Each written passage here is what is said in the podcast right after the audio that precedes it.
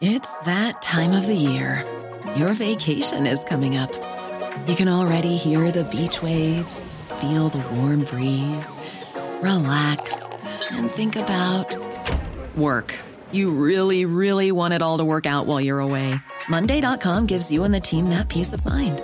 When all work is on one platform and everyone's in sync, things just flow wherever you are.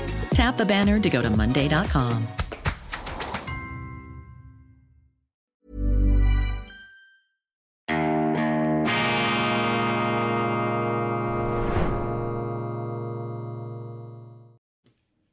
Grüezi miteinander, ganz herzlich willkommen und einen wunderschönen guten Morgen, meine sehr verehrten Damen und Herren, liebe Freunde, vor allem in Deutschland und in Österreich. Ich begrüße Sie herzlichst zur internationalen, grenzübergreifenden und hoffentlich horizonterweiternden Ausgabe von Weltwoche Daily, die andere Sicht, unabhängig, kritisch, gut gelaunt, am Mittwoch, dem 26. Juli 2020. 23. Ein Thema, das unsere Medien nahezu verschweigen, eine mafiöse Omerta, ein Stillschweigegebot, eine Stillschweigeübereinkunft scheint da vorzuherrschen. Dieses Thema sind die Korruptions, die mutmaßlichen Korruptionsverstrickungen des US-Präsidenten Joe Biden und seiner Familie in millionenschwere Geschäfte, die mit der politischen Tätigkeit des Vaters und Großvaters zu tun haben. Und es ist schon bemerkenswert, wie unsere Zeitungen, die ja jede noch so geringfügige Nichtigkeit die gegenüber dem Amtsvorgänger von Biden, Donald Trump, von irgendjemandem aus dem Hut gezaubert wurde, wie sehr man das flächendeckend abgefrühstückt hat, ausgeweidet und ausgerollt hat. Also der Kontrast, das gellende Schweigen, das jetzt über Joe Biden, die Causa Biden ausgerollt wird. Also das ist schon fast ein journalistisches Lehrstück. Ich habe meinen Kollegen Urs Gehriger gebeten, den Auslandschef der Weltwoche, die wichtigsten Fakten einmal zusammenzutragen. Urs Gehriger hat als einer der ganz wenigen europäischen Journalisten dieses Laptop oder diesen Laptop from Hell behändigen können, jenen Datensatz, auf dem Computer des Präsidentensohns Hunter Biden, der das Ganze ins Rollen gebracht hat. Da sind Daten drauf, deren Echtheit forensisch unbestritten ist, belegt ist. Trotzdem hüllen unsere Medien einen Mantel des Schweigens darüber. Grundlage dieser aktuellen Untersuchungen ist jener Laptop from Hell, Hunter Bidens Computer, den er 2019 zur Reparatur aufgegeben und nie mehr abgeholt hatte. Dieser wurde vom Reparateur John Paul McIsaac an Trumps damaligen Anwalt Rudy Giuliani weitergegeben. Der hat ihn der New York Post zugespielt. Diese hatte drei Wochen vor den US-Präsidentschaftswahlen die große Enthüllungsstory gebracht. Kernpunkt, Hunter Biden hat ein Netzwerk an korrupten Geschäften aufgebaut, mutmaßlich mit Wissen und aktiver Hilfe seines Vaters Joe Biden während der Zeit, als dieser Vizepräsident war von 2009 bis 2017. Die Story wird gekillt. Der New York Post Scoop wurde von den Medien totgeschwiegen. 51 ehemalige hohe Geheimdienstfunktionäre taten das Ganze als russische Propagandaaktion ab. Ohne jeden Beleg, ohne jeden Beweis. Sie schrieben in einem offenen Brief, die Dokumente aus dem vermeintlichen Hunter Biden Laptop hätten Earmarks of Russian Disinformation. Das FBI allerdings weiß Bescheid und schweigt. Das FBI, also die amerikanische Bundespolizei, hat den Laptop seit Dezember 2021. Sie setzt offiziell keine Untersuchung in Gang, schweigt gegen außen. Dies sowohl, obwohl intern durchaus bekannt sein muss, dass der Laptop echt ist und brisante Dokumente enthält. Die Medien blenden das Ganze weiterhin aus. In der Öffentlichkeit wird an der Echtheit des Laptops gezweifelt. Medien schweigen praktisch flächendeckend, auch dann noch als forensische Teams, angeheuert von Medien wie Washington Post oder Daily Mail, die Echtheit des Laptops bestätigen. Die Untersuchung beginnt dann erst im Januar 2000 und 23. Da herrscht dann eine völlig neue Situation. Die Republikaner gewannen im November 2022 das Repräsentantenhaus. Vorher hatten die Demokraten die Mehrheit in beiden Häusern. Sofort formierten sie eine Kommission, die Comer Commission, die das Biden-Business untersucht mit besonderen Befugnissen, die Kongresskommissionen zustehen, wie Anhörungen von Key Players unter Eid. Die Comer Commission liefert seit, Monat, seit Monaten immer wieder neue Enthüllungen und informiert mit Dokumenten die Öffentlichkeit. Was sind die wichtigsten Erkenntnisse dieser Comer Commission? Blinken orchestriert den Laptop Kill. Als führendes Mitglied von Joe Bidens Wahlkampfteam veranlasst Tony Blinken, der heutige Außenminister, sofort nach Veröffentlichung der Laptop-Story in der New York Post erfolgreich Schritte, dass die Story abgewürgt gekillt wird.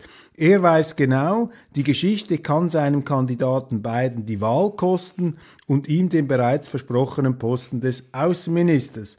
Blinken beauftragt den ehemaligen CIA-Chef Mark Morell, dieser solle ehemalige Geheimdienstler zur Veröffentlichung eines offenen Briefes bewegen, indem sie diesen Laptop-Inhalt als russische Propaganda diskreditieren. Morell bestätigt unter Eid, dass Blinken der Strippenzieher war. Das sind also eidesstattlich belegte Aussagen, dass das Wahlkampfteam von Joe Biden an der Streuung dieser gezielten Desinformationen aktiv beteiligt war.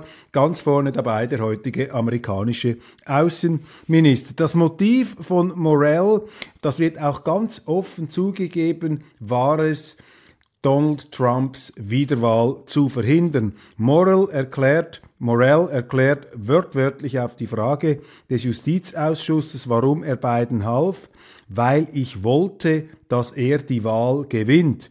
Und er sagt auch, dass sich Blinken nach der Veröffentlichung des Briefes bei ihm bedankt habe.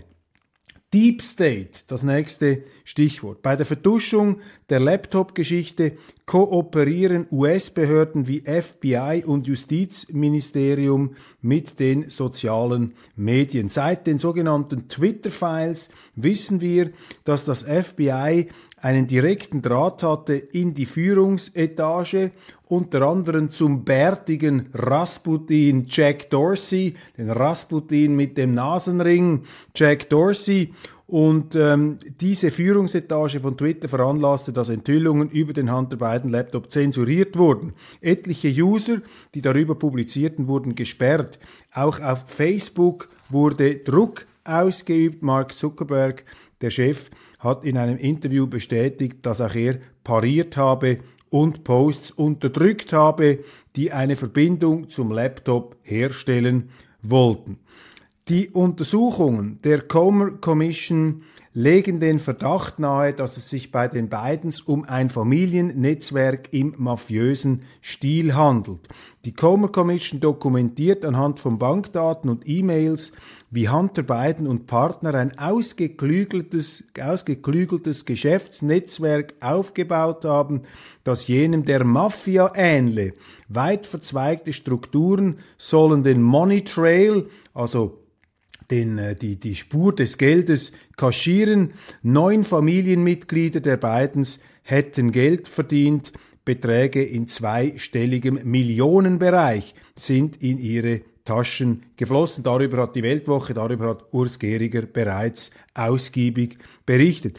Papa Joe war der professionelle Türöffner als Vizepräsident. Ähm, öffnet Joe Biden Kraft seines Amtes seinem Sohn und dessen Partner Türen für lukrative Deals. Er lässt ihn an hochrangigen Treffen teilnehmen und lässt ihn in der Air Force 2 mitfliegen. Diese Liste der äh, profitierenden Leute, die da Einflusshökerei betrieben, zeigt eindrücklich, wie Hunter jeweils nach Treffen seines Vaters mit hochrangigen internationalen Akteuren äh, in deren Kreisen Deals abgeschlossen hat. Das Geschäft ist der Verkauf von Einfluss. Die beiden haben nie ein eigenes Geschäft aufgebaut. Joe war 40 Jahre lang Senator in der Steueroase Delaware.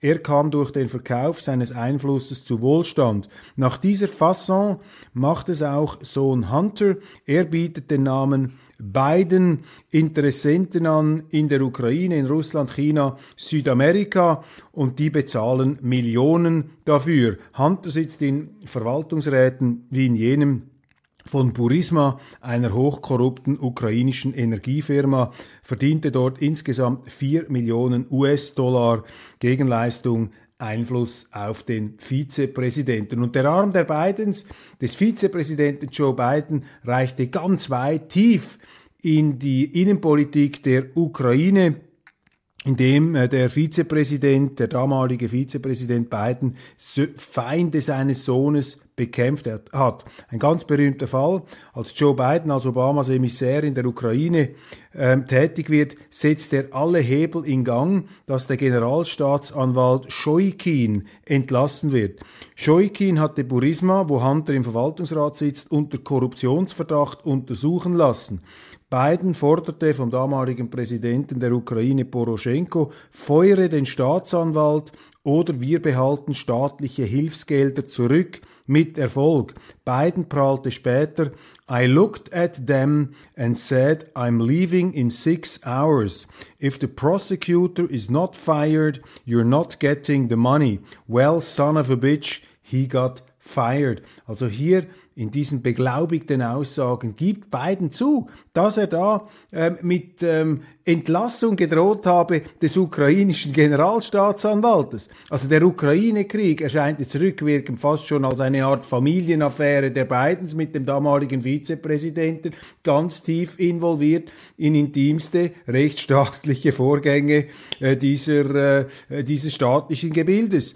Hunter Biden wird reingewaschen in einem seit 2019 laufenden Prozess in Delaware wegen Steuerhinterziehung und illegalem Waffenbesitz bekennt sich Hunter Biden vor ähm, ein paar Wochen schuldig. Die Strafe fällt allerdings extrem mild aus. Sofort zeigt sich Hunter an Galas im Weißen Haus, nimmt an Treffen mit, einem, mit dem indischen Premier teil. Die Bidens ähm, jubilieren, Hunter habe seine Schuldigkeit getan, er sei jetzt geläutert. Und auch die US-Justiz scheint Hunter zu schützen. Zwei Whistleblower sagten kürzlich unter Eid aus, Anwalt Weiß, der den Fall führte, habe Hunter Biden mit Samthandschuhen angefasst. Konkret sagten sie unter Eid, das Justizministerium habe seine Ermittlungen gegen Hunter Biden verschleppt und Empfehlungen zur Erhebung von Steuerstrafanzeigen ignoriert, um stattdessen eine Einigung zu erzielen, die es dem Sohn des Präsidenten ermöglicht, eine Gefängnisstrafe zu vermeiden.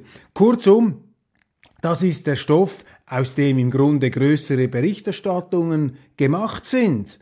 Und ähm, es fällt schon auf, es ist bemerkenswert, es ist unglaublich, äh, wie wenig Sie darüber bei uns lesen können. Die Schlüsselfrage lautet, did Joe cash in? Die Untersuchungen der Comer Commission gehen auf Hochdruck weiter. Das korrupte Netzwerk wurde offengelegt. Im Kern versucht die Kommission nun zu belegen, dass Joe Biden nicht als Türöffner fungierte, sondern selbst und direkt von den Geschäften profitierte. Bereits gibt es starke Indizien dafür, so belegen Dokumente, dass der Big Guy auf der Payroll ebenfalls zu finden war. Ehemalige Partner von Hunton wie Tony Bobulinski haben bestätigt, dass der Big Guy Joe Biden ist. Affaire à suivre. Das sind die Zustände. Wir sagen das ohne jegliche moralisierende Überheblichkeit. In Staaten geht es menschlich und allzu menschlich zu und her, auch in Regierungen, aber man muss eben genau hinschauen. Und das war rückblickend im Grunde der große Vorteil äh, bei der Regierung Donald Trump. Trump wurde dermaßen mitleidlos durchleuchtet, dass er sich gar keinen Fehler erlauben konnte. Aber wenn die Medien natürlich professionell wegschauen bei seinem Amts Nachfolger, ja, dann stellt sich die Frage, welche Ungereimtheiten, um das Wort Sauereien zu vermeiden, sind denn dort an der Tagesordnung? Es geschieht am helllichten Tag immer wieder. Also hier muss man dranbleiben. Beschämend, beschämend für unsere Zeitungen. Das ZDF mit einer Dokumentation, die sich gewaschen hat, einer Feindbildbewirtschaftung, der obersten Hubraumklasse. Ein Doc-Film über Putin und Xi Jinping, über den Pakt gegen den Westen. Und ich verwende dieses Wort eigentlich nie und auch nicht gerne. Es wird vor allem von jenen angewendet, die vermutlich auch äh, solche Filme machen. Aber ich glaube, hier ist das Wort Hetze nicht völlig deplatziert was da jetzt an Stimmungsmache gegen Russland, gegen China, an eingebildeter kalter Kriegshysterie aufgeschäumt und aufgeheizt wird, das ist wirklich bemerkenswert. Eine Dokumentation, die fast abgezirkelt scheint, um in Deutschland die Leute an die Waffen zu, mobilisieren, um hier eine Art kriegerische Stimmung gegen diese beiden äh, Staatschefs äh, zu initiieren. Dann ist der chinesische Außenminister One size fits all seemed like a good idea for clothes. Nice dress. Uh, it's a it's a t-shirt. Until you tried it on. Same goes for your healthcare. That's why United Healthcare offers a variety of flexible, budget friendly coverage for medical, vision, dental, and more. So, whether you're between jobs, coming off a parent's plan, or even missed open enrollment, you can find the plan that fits you best. Find out more about United Healthcare coverage at uh1.com. That's uh1.com. Quality sleep is essential. That's why the Sleep Number Smart Bed is designed for your ever evolving sleep needs. Need a bed that's firmer or softer on either side? Helps you sleep at a comfortable temperature? Sleep Number Smart Beds let you individualize your comfort so you sleep better together. JD Power ranks Sleep Number number 1 in customer satisfaction with mattresses purchased in-store. And now, save 50% on the Sleep Number limited edition Smart Bed for a limited time. For JD Power 2023 award information, visit jdpower.com/awards. Only at a Sleep Number store or sleepnumber.com. Hals über Kopf ähm, mit sofortiger Wirkung seines Amts enthoben worden. Es gab da Gerüchte, er war abgetaucht, man hat ihn nicht mehr gesehen. Ähm, darüber viele Spekulationen. Man hört jetzt aus verlässlichen Quellen, der Mann, Queen Gang, hatte angeblich eine außereheliche Beziehung inklusive Kind mit einer gebürtigen Chinesin, die als Journalistin in Hongkong arbeitete. Sie soll als Spionin für die USA tätig gewesen sein. Interessant, der Honey Trap, die Honigfalle, umgekehrt äh, ist die einem amerikanischen Politiker zum Opfer geworden, der sich in eine Chinesin verliebt hat, bei der dann herausgekommen ist, dass sie für den Pekinger Geheimdienst tätig war. Also aufgepasst, wenn man in politisch exponierter Stellung ist, dann sind diese romantischen Seitensprünge in aller Regel nicht äh, von glorreichem Erfolg gekrönt.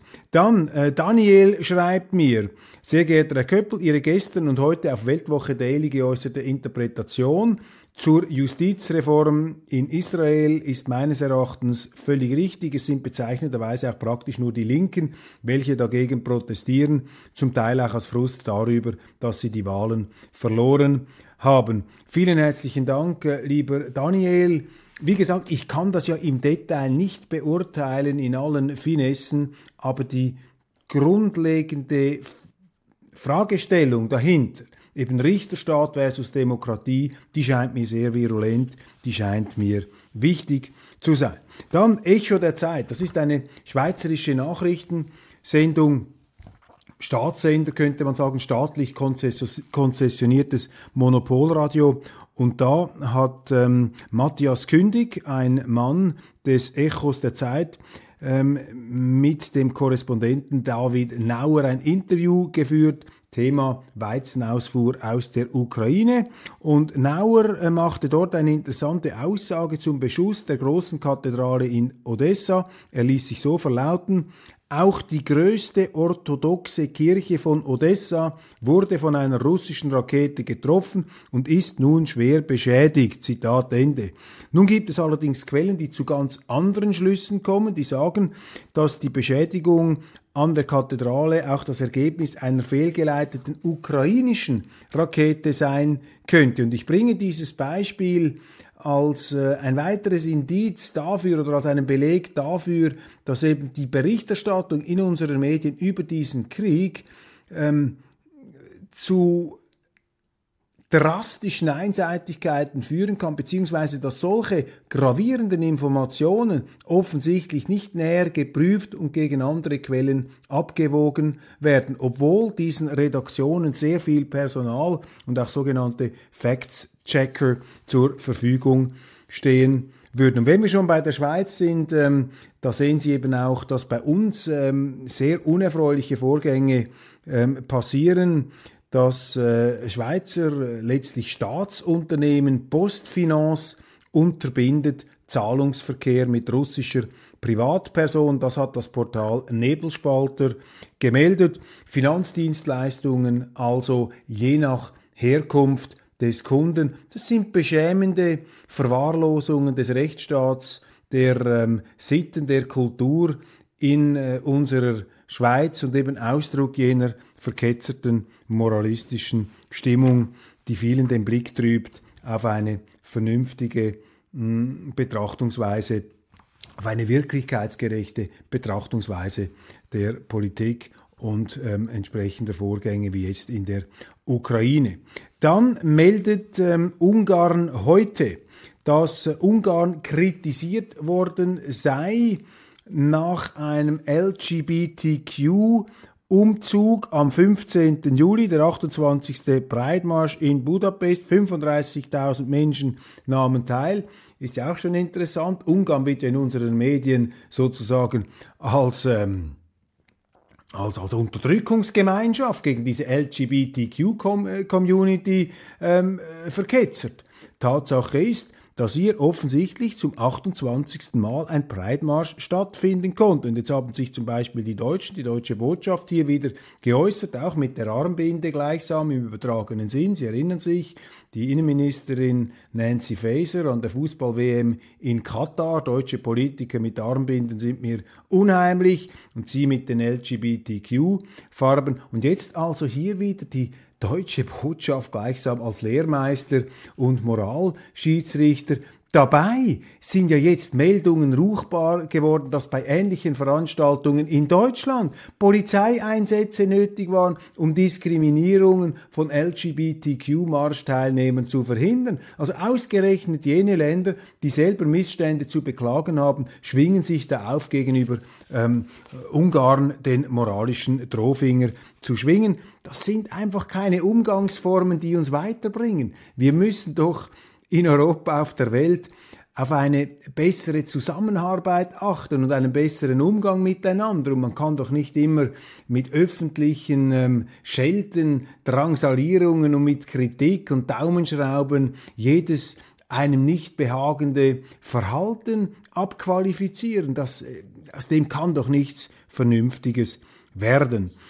Die deutsche Innenpolitik ein gackernder Hühnerhaufen seit dem Interview des CDU-Vorsitzenden Friedrich Merz am letzten Sonntag auf ZDF im Sommerinterview, in dem er nichts Skandalöses gesagt hat, nur das Offensichtliche ausgesprochen, nämlich, dass man selbstverständlich mit demokratisch gewählten Exponenten des Staates, auch wenn sie Parteiangehörige der AfD sind, dass man mit denen zusammenarbeiten muss. Also wenn einer irgendwo Landrat ist, der AfD, ja, da muss man den Telefonhörer abnehmen, wenn ein, dieser Mann anruft. Und jetzt kommt er einen unglaublichen Shitstorm hinein. Die CDU knirscht und knattert, es kracht da im Gebälk, es gebe Parteiaustritte, es kommentieren alle möglichen Bedenkenträger und bereits äh, ist Ceter Mordio im Haus. Man äh, ähm, spekuliert bereits darüber, dass Friedrich Merz den äh, Kanzlerposten ähm, niemals versehen werden kann ähm, und seinen Vorsitz irgendwann verlieren werde. Mit dieser Union ist keine Bundestagswahl zu gewinnen. Das Problem aus meiner Sicht ganz einfach. Der große Fehler der CDU war, dass man angefangen hat, von diesen Brandmauern gegen die AfD zu sprechen. Das ist irrational, das ist unsinnig, denn die AfD ist ja eine Abspaltung, ist ja sozusagen ein Derivat der CDU. Das sind unzufriedene CDUler, die sich da rechts abgespalten haben. Das ist ein Führungs- Problem, ein Führungsversagen der CDU, dass sie es zugelassen hat, dass rechts von ihr eine Partei dieser Größenordnung entstehen konnte. Und jetzt versucht man sich zu behelfen durch Ausgrenzung und Verteufelung, die aber einer wachsenden Zahl von deutschen Wählern. Und ich bekomme ja viele Zuschriften auch von AfD-Wählern und AfD-Sympathisanten, die früher FDP und CDU gewählt haben, die von diesen Leuten einfach nicht geteilt werden. Das leuchtet einem nicht ein, diese Verteufelung, diese Anschwärzung diese grotesken äh, Verketzerungen, die da gegen die AfD geäußert werden. Also der Fehler von März war die Abgrenzerei von früher. Und jetzt hat man sich da selber in die Isolation hineinmanövriert und in so ein Gutmenschengehabe und letztlich beschneidet man dadurch ähm, die, die, die Wirkungskraft der Bürgerlichen in Deutschland. Also eine Art bürgerliche Selbstverstümmelung, eine Art Balkanisierung des bürgerlichen Lagers, während die Linken natürlich umso patenter zusammenarbeiten. Und ebenfalls neben den Schuhen steht in diesem Zusammenhang der CSU-Vorsitzende Markus Söder, der das Gegenteil von dem macht, was sein angebliches Vorbild Franz Josef Strauß einmal ähm, bildhaft verkündete. Er hat nämlich gesagt, rechts von der CSU darf es keine Partei mehr geben, nur noch die Wand. Und jetzt haben sie zwei Parteien rechts von der CSU. Sie haben die Freien Wähler von Hubert Aiwanger und sie haben die AfD, die der CSU Sitze streitig macht. Und Söder möchte ja ähm, März noch links übertrumpfen und die Brandmauer sozusagen mit einem Todesstreifen und einer Selbstschussanlage ausstatten, dass ja nie zusammengearbeitet wird. Das ist auch undemokratisch. In der Demokratie sind sie im Namen des Wählers aufgerufen, auch mit ihren Gegnern zusammenzuarbeiten, wenn sie ein gemeinsames Anliegen vertreten. Also dieses politische Figurenreiten, diese parteipolitische Egozentrik ist Ausdruck eines mangelnden Demokratiebewusstseins. Und Friedrich Merz kommt jetzt aus der ähm, Wischiwaschi ähm, Rechtfertigungs ähm, Schwankerei nicht mehr heraus. Er ist bereits wieder zurückgerudert, hat das zum Teil zurückgenommen, beteuert jetzt, dass er ja gar nichts gesagt habe, was er nicht auch schon so oder anders formuliert habe, was da der Beschlusslage, was für ein Wort, der Beschlusslage äh, der Partei entspreche. Also er gibt da doch eine etwas traurige Figur ab, nicht diese Führungsstärke, die er ja in Aussicht gestellt hat und eine konservative Rückbesinnung einer CDU, die sich weit, weit nach links hat tragen lassen. Im Machtrausch der früheren Kanzlerin, die nach einer ganz einfachen Masche da äh, jeweils gewonnen hat, nämlich wir übernehmen die Themen der Linken und der Grünen und dadurch bleiben wir an der Macht. Sie hat damit einfach ihre eigene Partei vom Wesenskern, gut, die CDU war immer schon eine etwas Sammlungsbewegung mit breiter Wählerschaft, aber man hat das mittlerweile so weit ins linke Territorium verlagert, dass Merz auch ein echtes Basisproblem hat, dass also die Klärung der Grundsätze, darüber haben wir schon gesprochen, Not tut. Und die ähm, CSU glaubt jetzt ihr Heil in einer noch übertrumpfenderen und überdröhnenderen Verketzerung der AfD zu sehen Aber mit meiner Schweizer Erfahrung sage ich Ihnen, das wird nicht funktionieren. Da lassen, Sie sich, da lassen sich die Deutschen auch nicht für dumm verkaufen. Der IFO-Index, das ähm, Wirtschaftsinstitut, ähm, sinkt zum dritten Mal in Folge, die Lage verdüstert sich. Ja, da braut sich etwas zusammen, konjunkturell in Deutschland. Man hört immer mehr von, ähm, ja, Deindustrialisierung. Lassen Sie sich da aber nicht in die Verzweiflung treiben, meine Damen und Herren, ich habe das auch in der Schweizer Ausgabe gesagt, nach sieben fetten Jahren kommen sieben magere Jahre. Deutschland nach wie vor eine starke äh, Wirtschaft äh, dort, erstaunlich stark, wenn man sieht, was der Staat da alles an Regulierungen und Korsetten ausbreitet, welche Bleiplatten er da auf die Unternehmen legt. Aber ich glaube, da muss Deutschland jetzt durch. Man muss hier wieder zurückkehren, den kalten Entzug machen von diesem Etatismus und zurück zur sozialen Marktwirtschaft, zu mehr Eigenverantwortung und Freiheit. Und wenn die bürgerlichen Parteien wie FDP und CDU das nicht äh, hinkriegen oder äh, den Eindruck erwecken, dass sie das nicht schaffen, ja, dann werden die Deutschen einer Alternative ähm, die Stimme geben. Und dann wird man sehen, ob diese Alternative dann einlöst, was sie ankündigt. Das ist Demokratie, meine Damen und Herren.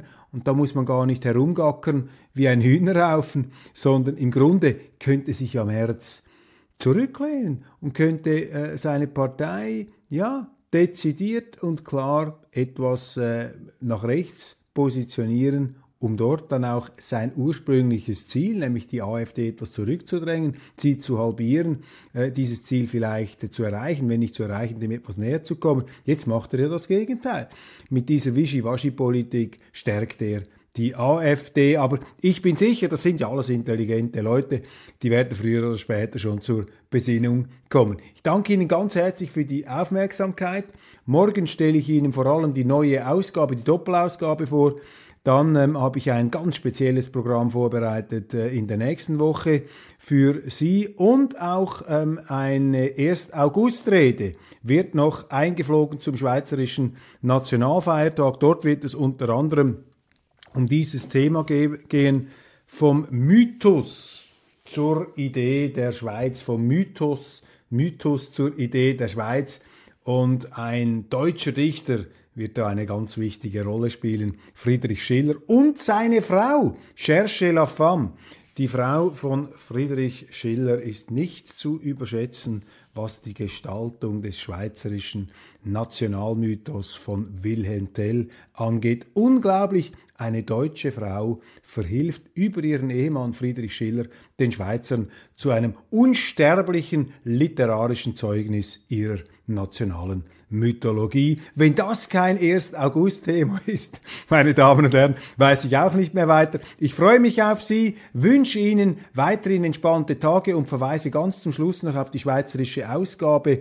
Ähm, da widerlegen wir anhand eines Videodokuments, dass dieses ganze Hitzekatastrophengetöse um die griechische Insel Rhodos massiv übertrieben ist. Bei uns wird ja hier ein flammendes Inferno in den Medien hochgestemmt und hochgehubert mit äh, brennenden Bildern, mit Höllenbildern. Und wenn Sie das aus der Luft anschauen, dann sehen Sie, dass nur ein ganz geringfügiger Teil der Insel, überhaupt nicht jene Dimensionen, die bei uns in den Medien äh, da in den Raum gestellt werden, nur ein ganz kleiner, ein klitzekleiner Teil der Insel, Teil der Insel ist befallen von diesen Waldbränden. Also Fake News, wohin man blickt, bleiben Sie skeptisch, auch und gerade mir gegenüber.